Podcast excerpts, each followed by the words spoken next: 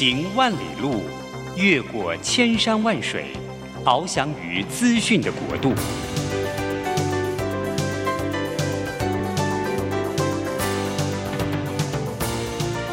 以全方位的视野，飞向更高更远的目标。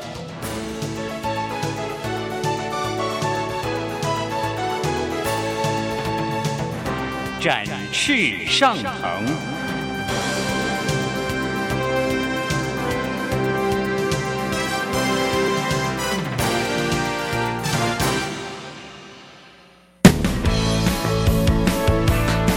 充满挑战的商业环境中，唯有洞察人性需求，才能掌握市场趋势和议题。品牌行销，消费生活，让王福凯和您一起侃侃而谈。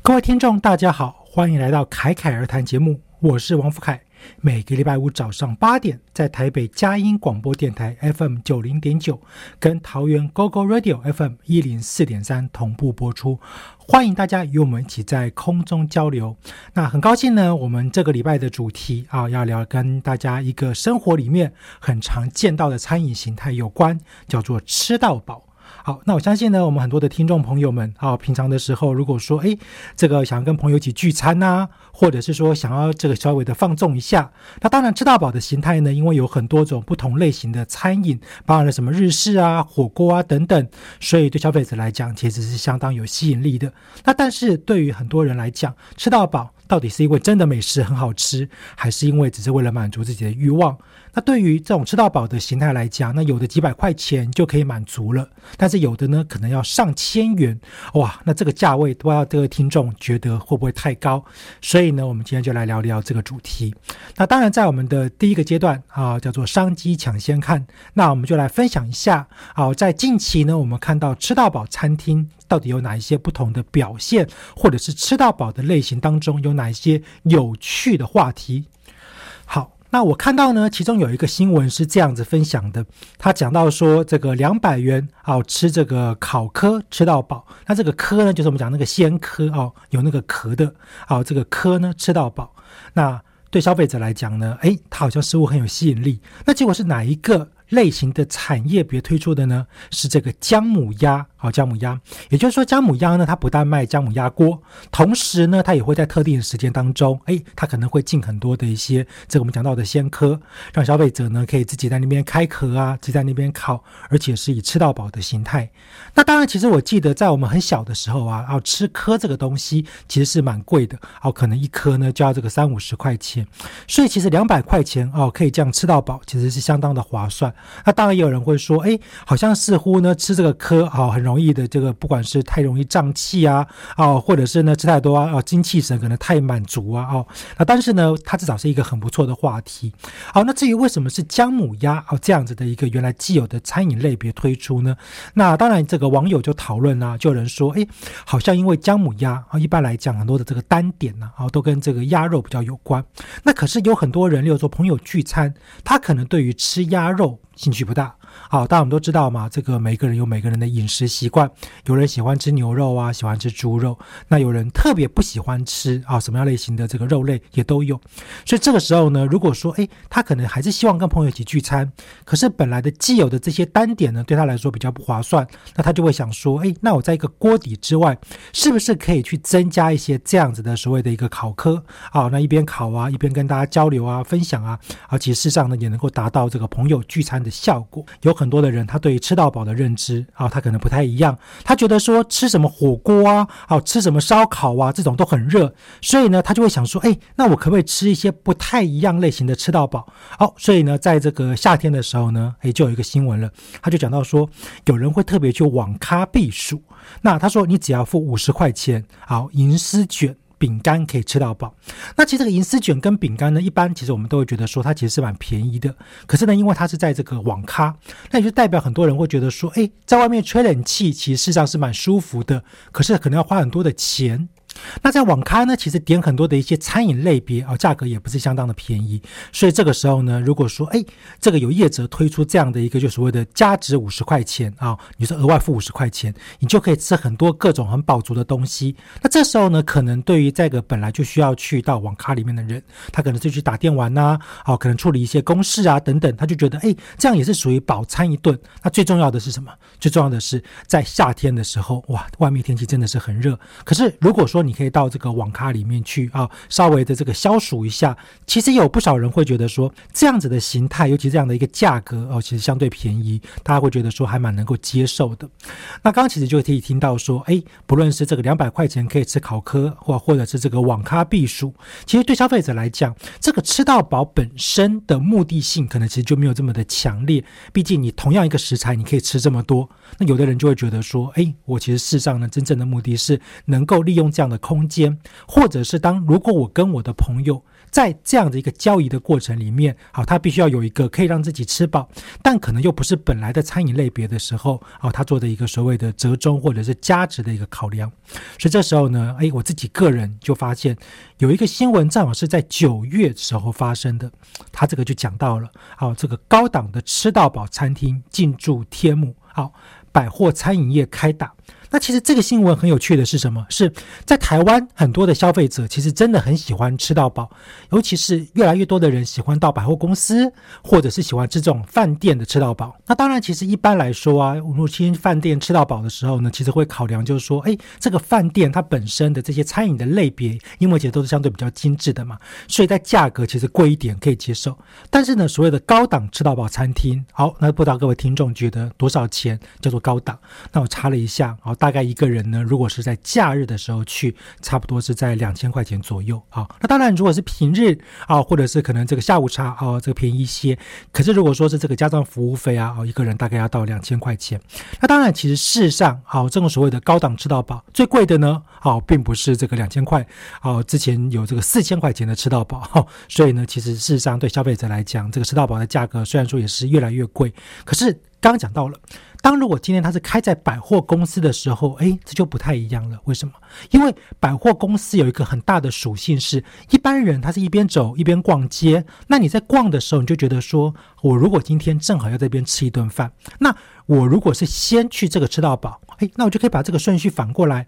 吃饱之后把百货公司当做是一个可以散步的空间。那其实这几年我们就发现很多的消费者，尤其是在疫情后。特别明显，他其实也会害怕嘛，到这个外面去人挤人呐。可是呢，又很怕说，哦，在这个一个冷气房里面呐，如果说要是不知道到底是哪些人跟你一起在这个空间里面的话，啊，他可能会有些紧张。所以呢，如果说今天是以吃到饱的心态，就是大家哎在这边吃饭，吃完之后后呢，他至少可以先确保一件事情，就是哦，这些人呢可以这个有能力吃吃到饱的，而且啊这个钱也不是也非常便宜的。那对消费者来讲，他会有一个预期的心态是，哎，这些人可能这个水平。啊健康状况啊，应该都是还 OK 的嘛，除非你一边吃一边咳嗽嘛，好，那就有点危险。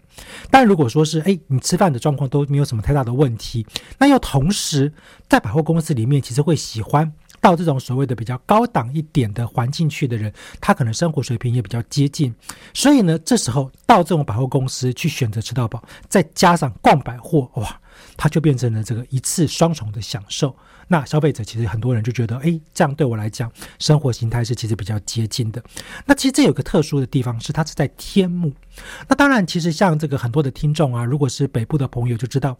天幕它过去其实有很多的一些我们看到所谓的这个美式的餐厅呐，啊，或者是美式的服饰，但是在天母的百货，其实也就加数那么几家。那有些要经过改装，那有一些经过了一些这个所谓的品牌转型，消费者呢其实就越来越喜欢去了。那当然比较起来，其实事实上因为天母外面哦能够真的这种所谓的一个常态性在街上逛的空间其实相对有限，所以他们的形态就是比较集中在百货，或者是更进一步的啊进到了这个所谓的都市的市中心。那当然如果在这个市区本身就已经有这样子的一些吃到饱餐厅，好，不但能够去吸引到说，哎，可能这个当地消费者留在原来的地区消费，那同时也有可能会将一些本来在这个所谓的都市中心的人，哦，吸引到像是天母啊，甚至是附近的一些其他的邻近区域，哦，来做一个延伸性的消费。所以其实我们就可以发现说，吃到饱餐厅它其实还有一个就是即刻的效果。那当然跟这个百货的结合，哎，看起来好像似乎也是一个未来的趋势。好。那当然，其实呢，还有一个新闻，那这个是我们在一样的哦夏天的时候看到的。那这个在夏天，刚刚其实前面就发现说啊，大家对夏天的吃到饱，好像似乎比较少有一些比较特殊的创意。那这个创意呢，就来自于吃串冰这件事情。好，那这是一个桃园的串冰店推出的吃到饱，那他用的是这个所谓的铜板价。好，那很多的顾客就说哇，这个老板心地怎么真的这么好？好，那其实这个跟刚刚前面有点不太一样的是，一般来讲吃冰这件事情，就是我们会有一个主观的认知，是冰的这个东西它的单价除了。有可能很高，有可能很低之外，那大部分的人，他其实，尤其是我们讲到去吃串冰，他最怕的是什么？就是哎，可能这个冰的料啊，它实在是太少啊，哇，你要吃冰，可是你的料太少。那这个时候呢，如果今天他用的是这样的一个吃到饱的形式的时候，那当然消费者他就可以觉得说，哎，那如果真的很喜欢吃料，那我就多玩一些嘛。好，那同时呢，其实从我的观察来看的话，这样子就有一些消费者，他尤其是以前过去喜欢共食的，他现在就可能必须要考量，就是哎，我自己一个人一碗，好。那当然，这也是对于老板的生意来说会有一些不同的帮助。那但是如果说，哎，今天我就是吃拼，本身就是吃一碗就结束了，我也不就想加料。那结果又因为这样的一个方案呢，变成它的这个单价比较高。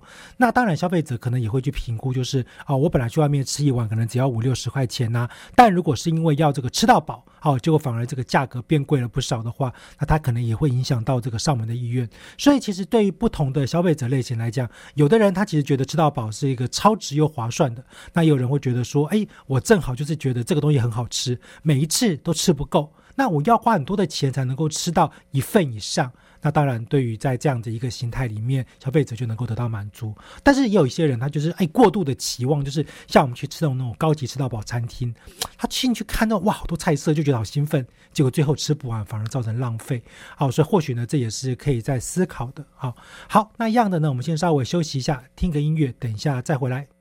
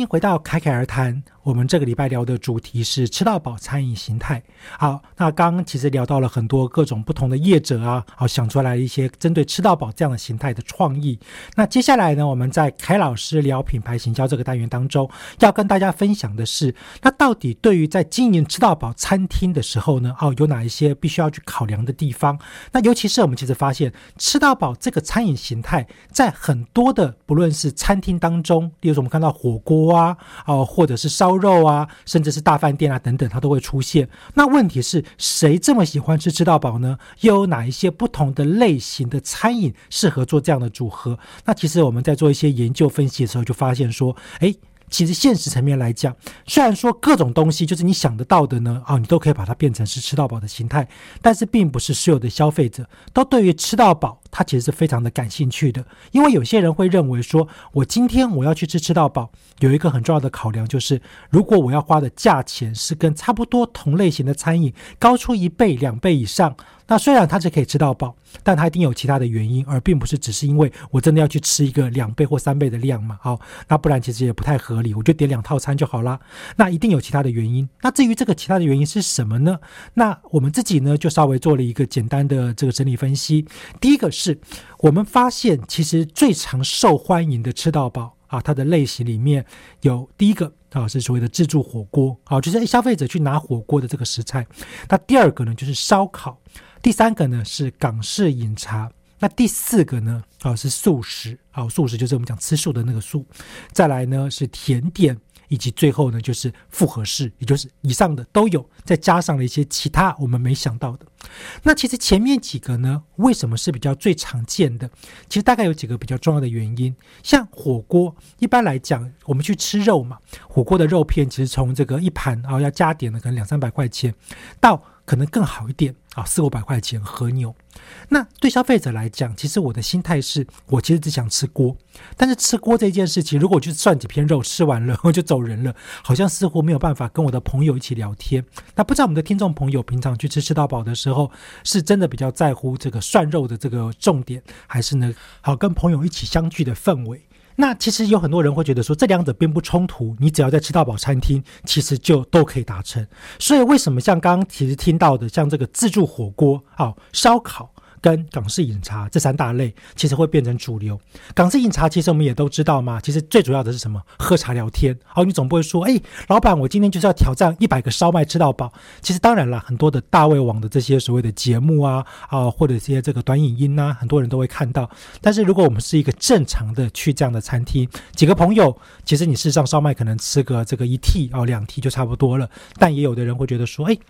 那如果今天我可以自由选择，你吃烧麦嘛？好，那我吃凤爪。好，但是呢，一边吃一边聊，那我又不用担心说吃完了很尴尬，继续做下去呢要花更多的钱，会造成一些经济的负担。那这个时候呢，其实事实上对于消费者来讲，啊，吃到饱的心态其实就相对友善。好，那当然呢，刚刚其实也听到了，那这个第二名啊，我们就讲到了，在这个排名当中，这个烧烤烤肉呢，其实会成为吃到饱的主流，其实也很正常。原因就来自于。很多的人在烤肉的过程当中是一边烤一边聊天的。那其实你能够吃多少？其实我们有一个很有趣的研究，就是发现，其实多数消费者他其实即便去吃吃到饱的烧烤餐厅，他真的要能够吃超出我们用单点形态啊来做所谓的一个结账的金额啊，其实并不容易。原因其实就是，例如说刚刚我们讲到的嘛，你去吃烧烤，一边在那边烤肉啊，啊聊天呐，啊可能还喝点小酒啊什么的。所以呢，其实即便是单点一个。人也可能就是五六百，甚至再高一点到七八百。但是你去吃到饱餐厅，其实入门很有可能就必须要来个六七百块钱。那当然更好的呢，可能像是这种上千元以上，还有这种所谓的和牛烤肉啊，都快要两千块了。所以消费者他其实知道说，我自己吃的东西很不错。可是你也知道。今天我吃太多可能会对身体造成负担，那大家还去的原因就是这种餐饮类型，它作为吃到饱，最重要的就是我不用压力的情况之下呢，我可以一边聊一边吃，尴尬的时候还可以干嘛？尴尬就是可以继续吃，继续聊，继续烤。好，所以呢，不论是从火锅啊、烧烤呢，或港式饮茶这三种，就是餐饮的本质上，它是比较常见到的吃到饱形态。那至于说，因为这几年呢，好，就是有所谓的很多人想要去吃素，那这个素食的吃到饱餐厅，其实我记得我。小时候在我家附近就有一家，那其实他开了很久，到现在为止好像都还在，但是始终就这么一家。因为吃素这件事情呢，它有多多少少一部分可能跟这个健康啊、生活的一些这个品质有关嘛。如果你都已经去吃素了，结果你还去吃吃到饱，哦，吃的非常饱，好像有一点这个背道而驰。好，所以呢，有些人可能是想尝鲜，或者是偶尔吃吃看，但是呢，从这个总体的数量来说，其实并不多。那甜点的吃到饱形态呢？哎，这个就很有趣了。在我以前小时候啊，这个大家会想说啊，老师小时候到底有多小呢？差不多在二十几年前。就有所谓的甜点吃到饱的形态的这种所谓的下午茶餐厅，那那个时候呢，其实你说甜点一个蛋糕哦，可能就这个五六十块钱，甚至再贵一点。那它的单价也不高，它就顶多一个套餐哦，就是咖啡啊加甜点呢，大概就是一百多块钱。可是吃到饱餐厅呢，大概就可能要三百多块钱了。那如果今天你的算法是我至少要喝五杯咖啡，至少要吃。八个蛋糕哦，那当然这个 就很划算嘛。所以呢，其实以这样子一个甜点吃到饱来说，它有些族群，它除了刚刚说到的这个所谓的聊天交易之外，他还很喜欢的就是所谓的一个开箱尝鲜。只是那个时候呢，社群时代并不兴起，所以大家的开箱就顶多是跟朋友去分享。我还记得那个时候呢，哎，我们有这个所谓数位相机，好就把它拍下来，好跟朋友分享嘛。那当然在更早的时候，如果说你是一般的底片相机，我相信。好，要是这个底片还蛮贵的，大家应该比较舍不得，就是一直拍啊。所以呢，有数位相机的时代，就开始有了这种所谓的甜点吃到饱的一种分享，好一种让大家知道说，哎，你看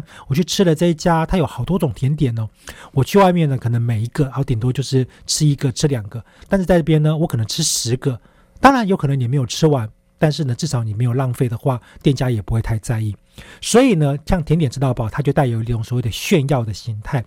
那其实以刚刚我们讲到的这前面几大类，如果呢是在这种所谓的一个复合式的自助餐厅，好像我们看到的大饭店呐，或者是一些比较特定的这种所谓的专门经营吃到饱的这种店家，那它就不同了，因为它本身就是要以吃到饱形态作为一个消费者的吸引力。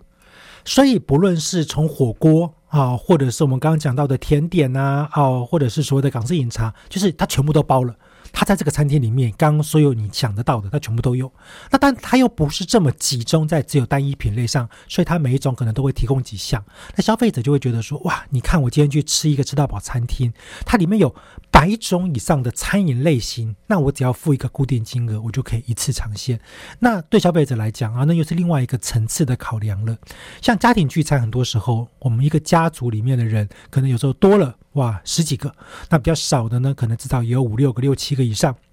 那大家各自喜欢吃的东西不太一样。那有的呢喜欢吃烤肉，有喜欢吃牛排啊，有人喜欢吃海鲜。那在这样子的一个考量当中，吃到饱餐厅反而比较容易去满足这种所谓的多样性的餐饮选择。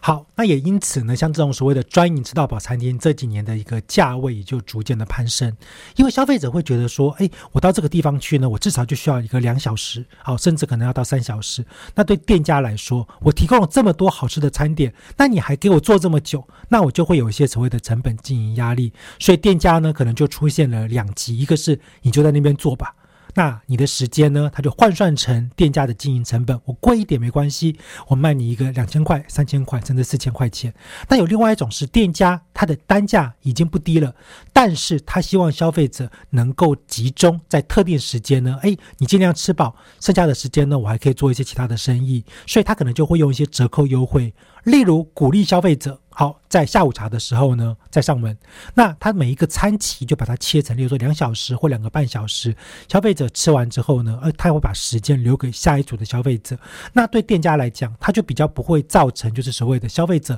好像似乎觉得时间不够，因为毕竟嘛。今天你付的钱它是固定时间的，但是我可以在餐饮类别上面去做一些调整，可能通常晚餐是最丰富的，所以价格最贵，啊，再来呢就是午餐啊，最后呢就是下午茶。毕竟大家下午茶很多的目的又回归到刚说到的聊天啊交易。那当然不知道我们的听众朋友们啊自己喜欢吃哪种类型的吃到饱餐厅。那也有的人说，哎，其实我的吃到饱都很简单，就是只要这个餐厅有某项东西呢能够让我吃饱，而且一直供应，就叫做吃到饱。这个说法其实也并不能够说完全错，它就是属于在吃到饱类型里面当中叫做延续性的吃到饱。像我们去吃牛排，牛排通常来讲，如果是排餐，它不太可能会说老板我要去续牛排嘛。但是老板通常可以给你去续浓汤。去面包，甚至有时候可以去生菜沙拉，好，这都不一定。这个也跟这个所谓的各家店家的经营跟价位有关。但是消费者他其实在这个地方可能说不定就得到满足啦。我花三百块钱，我吃了一个牛排，但是我吃了十个面包，五碗汤，再加上可能三盘生菜沙拉。消费者也觉得很开心，所以在这种情况之下呢，这种所谓的延伸性的吃到饱，它其实它的主力就不是放在吃到饱，而只是用吃到饱当做是一个加值或者是额外的福利。那对于在整体的这样的一个吃到饱的规划来说，其实我们有一个概念叫做压缩的用餐体验。那其实压缩用餐体验是什么呢？也就是为什么有些人他其实不喜欢去吃吃到饱餐厅。不论今天你说，哎，我的吃饭时间是九十分钟、一百分钟，还是一百二十分钟，大多数的情况之下，你不太可能说我今天在这个店里面想做多久就做多久。其实有时候，例如说我们去什么咖啡店，好，或者是我们去这种泡沫红茶，甚至有可能今天你去一个很简单的一个所谓的自助餐厅，啊，就是我们讲到这种打菜啊，一个便当可能一百块钱的，其实你在里面坐着，老板。在很忙的时候，他当然他会鼓励你的消费者吃完赶快离开嘛。但如果你真的没什么客人，就算你坐在里面坐久一点，也可能不会被赶。那更何况像我们还有很多的什么麦当劳啊、肯德基啊啊这些地方。那但是如果今天你说是以吃到饱餐厅来说的话，他刚其实事实上在经营的一开始就已经思考到了，我需要用一个更短的时间，然后让消费者呢可以在这个期间之内呢去满足。所以压缩这件事情，第一个是时间的压缩，第二个是餐饮类别的压缩。哎，让消费者能够在点餐的时候呢看到这种琳琅满目的，你不要挑选。你喜欢什么你就拿，所以像有一些呢，他可能是用线上点餐，哎，那我在点餐的时候呢，就让消费者一次选个六个八个，好，他就送过来。那如果说是这种大饭店的呢，消费者他就拿一个盘子。一边走一边逛，那他喜欢什么就多拿一些。所以这种压缩的体验，有些人觉得说哇好刺激，有没有啊？我去吃到饱餐厅呢，你看这样子，这个走了个五趟八趟啊，你看我今天拿了多少食物。那也有些人他会觉得说啊，其实我就是觉得很麻烦。我在今天吃饭呢，我就只想要坐在椅子上，最好是都不要离开。那对于当如果你不喜欢这种所谓的压缩的感觉的时候，那当然对吃到饱餐厅来讲，可能就不是一个首选。所以呢，从这个所谓的整体的餐饮类别，哪些适合做吃到饱，以及消费者的心态，那最重要的呢，其实也是最后面的。一般如果说是以家庭聚餐啊，或者是我们讲到的所谓的一个朋友聚餐，它其实是吃到饱餐厅当中一个很重要的目的，也就是他因为在节庆当中而去吃吃到饱。那即便不是节庆，他也会希望说，我就是能够一群人一起去享受。那这个也是过去吃到饱餐厅里面的经营的一个主力，也就是他在鼓励这种所谓的团体客。毕竟我一次来个十个八个，在我的空间设计上呢，我就可以设计小包厢，我也可以设计长桌。像我们看到很多的这种所谓的火锅吃到饱，好，那它其实呢，在没有疫情的时候就是长桌嘛。好，可能有三组客人，四个客人，这个坐在中间。好，那当然每个人有自己的锅子嘛，但是他比较容易的去做这样的经营。那如果说像饭店呢，可能是一桌一桌嘛，啊，四个人一桌，六个人一桌。所以呢，其实事实上，如果说是以过去的经营形态的话，那这种团体客啊，或者是我们讲到的多人消费，但是呢，也在这几年里面，很多的消费者会觉得说，我就是想要自己一个人去吃，可不可以？哎，你不要让我好像受限了，你让我觉得说这样吃起来很辛苦啊。所以也有一些餐厅。呢，他就开始去考量，是不是可以去设计所谓的一个单人单身的吃到饱。好，那尤其是很多人在生日的时候，像我有一些朋友是服务业，那不知道我们的听众朋友们有没有，也就是平常。哦，才能够休假。六日呢是你最忙的时候。那如果今天你说这种情况之下，你要去吃吃到饱，哎，说真的，你还真的找不到朋友。好，那当然就会觉得比较吃亏嘛。所以业者呢，其实就开始推出所谓的一个可以满足单人的吃到饱。那这个呢，等一下我们也可以来聊聊，如果在未来如何的去运用这样子的一个商机，好来创造业者的机会。好，那一样的呢，我们稍微休息一下，听个音乐，等一下再回来。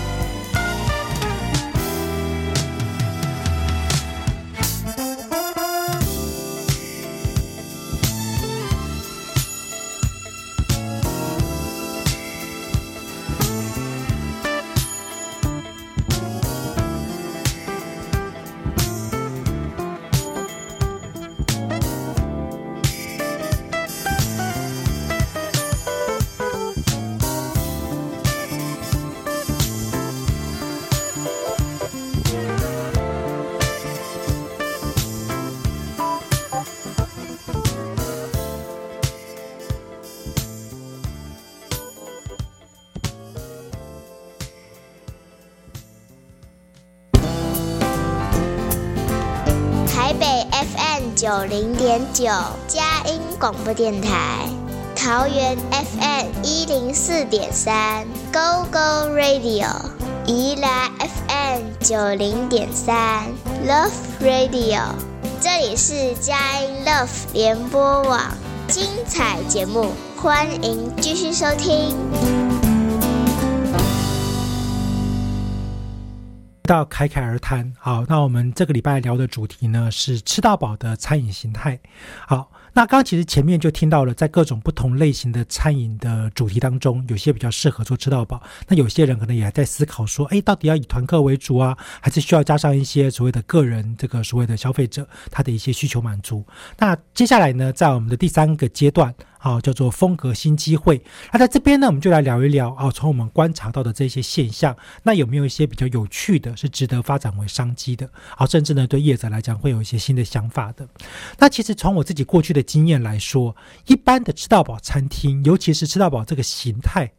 好，你要说它其实有很多的一些创意呢，其实也是相对有限。好，不论是日式啊，它或者是泰式啊，好，那再来就是比较常见的这个所谓的台式啊，哦这些。那所以呢，如果今天你说，哎，我这个能够去推出一个什么粤式料理吃到饱，哎，好像似乎还蛮有趣的。那再来呢，好像好像少发现什么原住民餐厅吃到饱，哇，原住民族的这个餐厅，如果说它可以吃到饱的话，哎，也蛮有挑战的。好，那还有一些可能更特殊的，像有。一次呢，我就去一家啊，它是属于这个中东料理的吃到饱，不过呢，它比较这个保守一点啊，它的价格其实不贵。那里面呢，很多的一些什么烤饼啊，哦，很多的一些这个所谓的咖喱呀，还有一些所谓的比较像肉泥的这种料理。所以呢，整家餐厅吃下来，哎，味道也还可以。好，那但是你就会觉得说，好像似乎大概就是你印象中的这些东西，它只是呢把它从 A 变成 B，B 变成 C，它其实是差不多的，吸引力有限。所以，其实在这个所谓的新的机会里面，其实我们要先分享的第一件事情就是，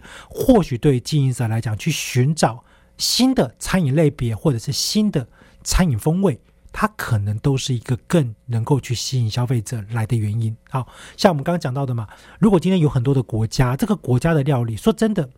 大多数消费者印象当中没吃过，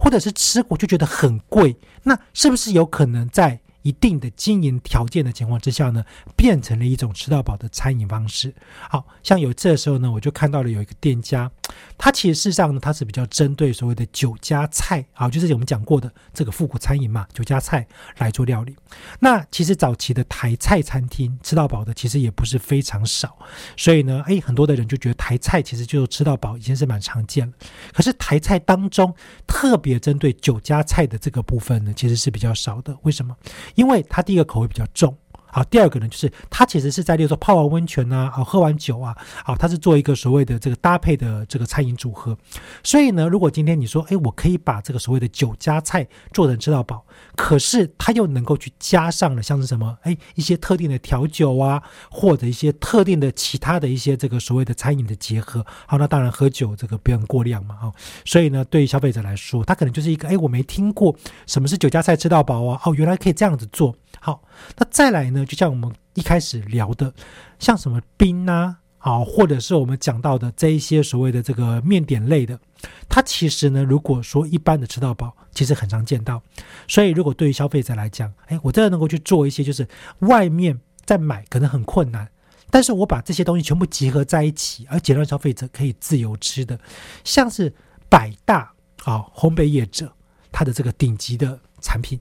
好，那当然，这个烘焙业者为什么要提供吃到饱这件事情呢？这个业者他只要先去评估嘛，比如说他可以邀请几位很不错的这个料理长啊，很不错的面包师傅来做这样的一个料理啊。那再加上呢，他可能还包含了，例如说，哎，是面包嘛，所以加上一些这个果酱啊，这个果酱是比较特殊稀有的，再加上了一些什么生火腿啊、啊帕玛森 cheese 啊这一些，哎。那对于一般原来既有的早餐吃到饱，它就变成了一个新的创意的价值。因为一般消费者会觉得，我去吃到饱餐厅，面包好像似乎就是一个不太容易有噱头的。但如果要是我加上什么某某名店的凤梨酥，毕竟很多的名店，它真正的业绩很好的时候是在中秋或者是过年。那如果是平常的时候，他说不定还有空接一些订单。那对消费者来讲，哦，他就感觉到说，哇，这个吃到饱。很物超所值了。好，所以呢，大家第一个概念就是说，哎，我们是不是能够找到一些所谓的新的餐饮类型加入？那第二个呢，就是我们刚刚讲到的，它能不能够去满足所谓的个人消费者？我不知道各位听众会不会自己一个人去吃饭的比例很高？好，因为像我们的工作嘛，啊，不论是这个讲课啊、辅导啊，其实大多数时间，哦，就是哎，都跟人在一起相处。可是也就因此，在很多时候呢，我们就特别想要一个人。像刚刚前面聊到的，有一年我生日，我就真的是到处去寻找这个吃到饱餐厅，就是想说我可不可以一个人去吃。但当然，其实有的餐厅它是允许的，只是你可能要另外加价。那有的餐厅呢是不用加价，但是生日优惠就没有了。哦，这个就很亏啊！我今天一个人，我就好想要去吃那个什么生日几岁吃几只虾，或许我也没有必要吃那么多。但是我突然之间，我有种被剥削感。生日有时候它是一个人的事情。他也很想要被过，那如果你又能够去达到满足的话，消费者下一次说不定他一群人我也选你。所以呢，其实事实上个人他也是可以在吃到饱的类型里面呢，去稍微思考一下如何满足的。那其实呢，以刚刚这两个概念，一个是餐饮的类别，一个是所谓的要不要考虑单人的商机，它的背后讲到的其实都是一个消费形态的改变。疫情过后，对于越来越多的人来说，好，在这种体验行为里面，吃到饱餐厅它其实还是具有相当的一个所谓的社交属性。那在这个社交属性里面，我一个人去，其实乍听没有社交属性，但其实不是。他看到身边好多人都是一个人，哇，他突然觉得会很温馨。所以，如果要是我们把之前讲到这个节庆的概念给结合进去，诶，吃到饱餐厅或许可以稍微思考一下。我来办一个所谓的情人节活动啊，给这个单身的嘛啊啊，当然大家要诚实啊，不能说哎还要检查身份证呢，还蛮奇怪的。那有的没结婚嘛啊，但是呢，你要是瞒着你的伴侣来也很危险，所以就是真的单身一个人。那吃到饱餐厅呢，就随机配对，哎，你可以填一些这个什么小问题啊，说，哎，你想跟谁一起做啊？你喜不喜欢吃龙虾？好，喜不喜欢吃牛排？用这样的一些小游戏的情况之下呢，让这些所谓的单身的人，他可以在吃到饱餐厅里面，哎，一边跟自己喜欢吃同样类型的食物的人坐在一起，一边能够聊天，他说不定呢，也有机会擦出一些爱情的火花。那当然，像这个就是我们刚刚讲到的，他可能把原来的既有的吃到饱餐厅的社交属性给放大，可是做了一些更换。那还有一种呢，就是针对新客群的，好像银发族群，其实像我自己身边的长辈，好像我爸妈，其实也还是喜欢吃吃到饱，但是他们的吃到饱的一些餐饮类型就会常常受限，因为毕竟大多数的吃到饱餐厅里面，它都是还以这个所谓的学生族群或者是这个中壮年为主。可是我们不能说，因为我们认为它不健康，你就不让这些所谓的长辈吃。这个有时候其实我们回归到消费者自己本身呐，他今天就是喜欢吃嘛，那你就给长辈啊，好长辈呢，让他准备一些长辈可以吃的、吃到饱的东西，说不定哎，它也是一个很有吸引力的考量。那除了我们往年龄层往上走之外呢，哎，那我们也可以针对特定的，例如女性的族群，像有些女性族群，她需要说。我吃一些可以让身体更好的大餐，那其实像外面很多什么四物啊、中药啊这些，其实都是一些比较常见的餐饮类型。可是好像似乎在吃到饱类型当中，哎，这个就不太容易看到了。那从这样子的角度来发想的话，我们就可以找到很多一些针对特定的情况之下，消费者都可以来做所谓的一个吃到饱餐饮设计的一些方案。好，那当然我们要讲的就是吃到饱，毕竟呢，就是你可以吃饱这件事情，并不完全是说你一定要吃非常多。那如果今天你说，哎，消费者他去吃一碗四物，跟他吃三碗四物，他其实对身体的健康程度并没有这么大的影响。可这三碗真的非常爽，对店家来说，哎，我可能也觉得说，我同时卖三碗其实不太可能。可是我只要把本来的一碗的价格再多加一些，但是问题是，虽然说我提供了三碗，哎，我的获利还是比较高。那店家就可以重新去思考，是不是针对像这样的一个比较特殊的对象，或者是族群，或者是时机来考量。好，毕竟像刚刚我们听到的，好，不论是串冰啊，啊，或者是银丝卷，其实都可以吃到饱嘛。所以呢，只要我们找一个好的切入点，像环境的结合，或者是议题的结合，或许都是一个创造新的吃到饱的一个机会。那当然，如果说你要把你本来既有的整家店，火锅、烧烤，就是你本来的经营也碰到了一些状况，你也想要把它转型为吃到饱的话，那或许我们的听众，我们可以在另外的啊去讨论一下，怎么样的转型可能会是一个更有效的。那也很欢迎大家可以在 FB 上啊，我的侃侃而谈这个粉砖跟大家好继续保持交流跟互动。那一样的呢，我们稍微休息一下，听个音乐，等一下再回来。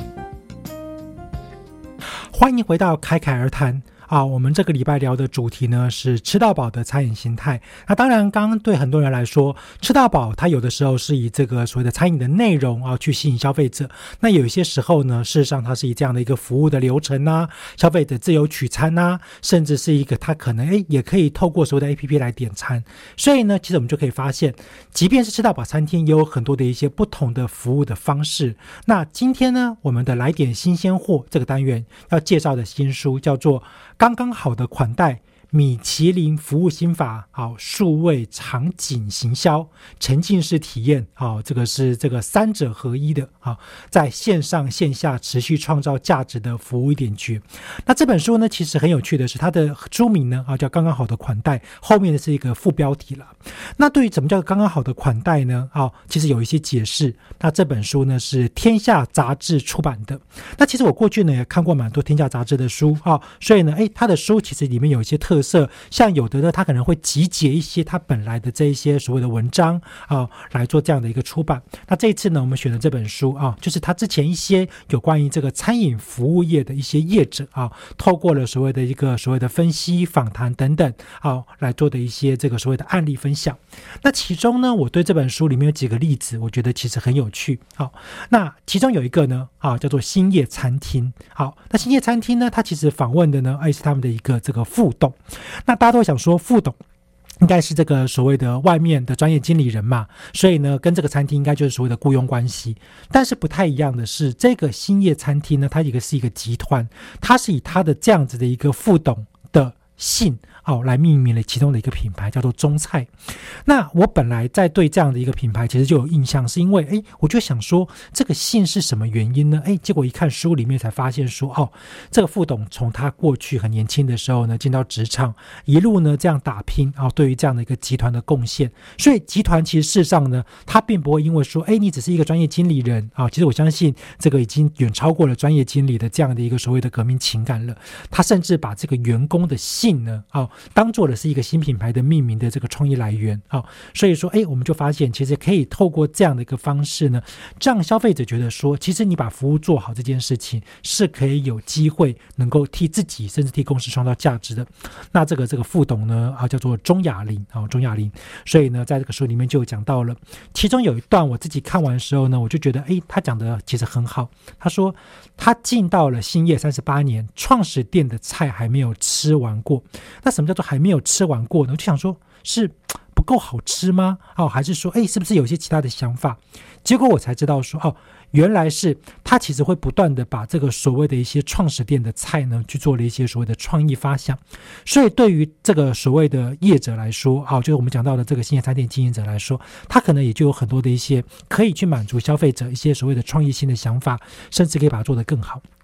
好，那这本书其实呢，在这个餐厅的部分有提到之外呢，它另外一个例子啊，它讲的就是全联。好，那大家就会想说，哎，一般全联它在这个所谓的一个创意发想，它如何让消费者觉得说，哦，它是一个很有创意的？好，刚刚讲到嘛，这个刚刚好的款待，这个款待他的行为其实就来自于什么？哎，就是我跟我的顾客之间的互动。所以他举的例子呢，就是访问了啊他们的这样的一个行销的主管，好，就是全联的协理。好，那这个协理呢，他叫做这个刘洪珍，好，刘洪珍。那其实很多人就说，哎，这个协理他到底做了什么样的事情哦，让他在这个书里面呢变成了一个很重要的这个案例。好，那相信很多人就会记得之前的这个所谓的复仇者联盟的公仔。那当这个复仇者联盟当时的时候推出的时候，很多人就说，哎，那个公仔像似乎丑丑的，哈。但是呢，哎，没想到还是很多的人，因为他长得丑丑的，但是还有点吸引力，所以呢，因此带动了整体的公司业绩。那另外一个就是。其实全联在很多的一些层面当中，他也会运用很多的一些所谓的在地消费者的议题啊来做连接。像他就有提到，就是说，其实当时在思考好这个复仇者联盟、漫威英雄的时候呢，他的关键一开始，他本来是觉得说，哎，是不是要考虑一下消费者到底是应该是那种所谓的专业的收藏者，还是说是小朋友？那如果是收藏者的话呢，势必那个公仔啊、玩具啊，哦，你要做的就比较好一点、精致一点。但如果是小朋友呢？哎，其实呢，稍微的这个丑一点、有趣一点，其实也还蛮有机会有话题的。当然，其实这个书里面就揭露了一个关键啊，就是他们当时并没有想把它给做的丑丑的，好，所以大家都误会了。好，他其实是希望说能够做正面的，只是他也很清楚，在当时的时候，这样一个所谓的大量生产采购，有可能品质哎没有办法这么的理想。只是呢，没想到它变成了一个正面行销啊，从一开始大家的话题讨论啊，甚至变成更多的消费者为了要去把它收集成一套。那在当时啊，我也不小心的为了这个公仔呢，啊，多花了一些钱，甚至连家人一起都帮我来做这个几点的动作。好，所以呢，对于消费者来讲，就变成了一个印象很深刻的案例。好，那所以呢，这本书里面最后呢，其实我还有一个比较有兴趣的啊，当这个在各位听众朋友们啊，或许呢看到这本书，哎，也可以有一些不同的案例啊，自己去做一些所谓的评估。他讲到的，其实事实上呢，就是在我家附近的啊，叫做鼎泰丰。其实鼎泰丰大家都知道，就是它有很多的一些小细节是做的非常好的。那当然更不用说它的整体的这个餐饮的品质啊，啊，或者是服务的品质。但是里面呢，鼎泰丰为了要能够让他的服务人员能够做得更好，他其实找了这个所谓的专业团队来教导他们如何的去说话。好，那这个说话这件事情呢，就是包含了这个现场的服务人员，甚至连厨师啊都要去做一些这个所谓的培训。就像我们在这个广播的时候呢，大家都会发现说，哎，其实好像这个讲广播会有一些这个习惯的用法啊、助词啊等等。那当然，我们不像服务人员可能这么的专业，但是呢，哎，他们也就透过了这样的一个训练呢，哎，可以有更好的方式去跟消费者沟通。好，所以这一本呢是天下杂志出版的《刚刚好的款待》。好，所以说正好，如果我们的听众朋友。我们对这本书有兴趣的话，啊，也可以去看看啊，它的一些相关介绍。好，那很高兴呢，今天我们的节目到这边告一段落。好，那大家如果说对于在节目当中有什么样的一些话题的分享很感兴趣的话，也可以上网 FB 搜寻“侃侃而谈”。好，那也很欢迎呢，我们在网络上面呢，好，继续保持交流。那我是王福凯，感谢大家的收听，我们下集再会。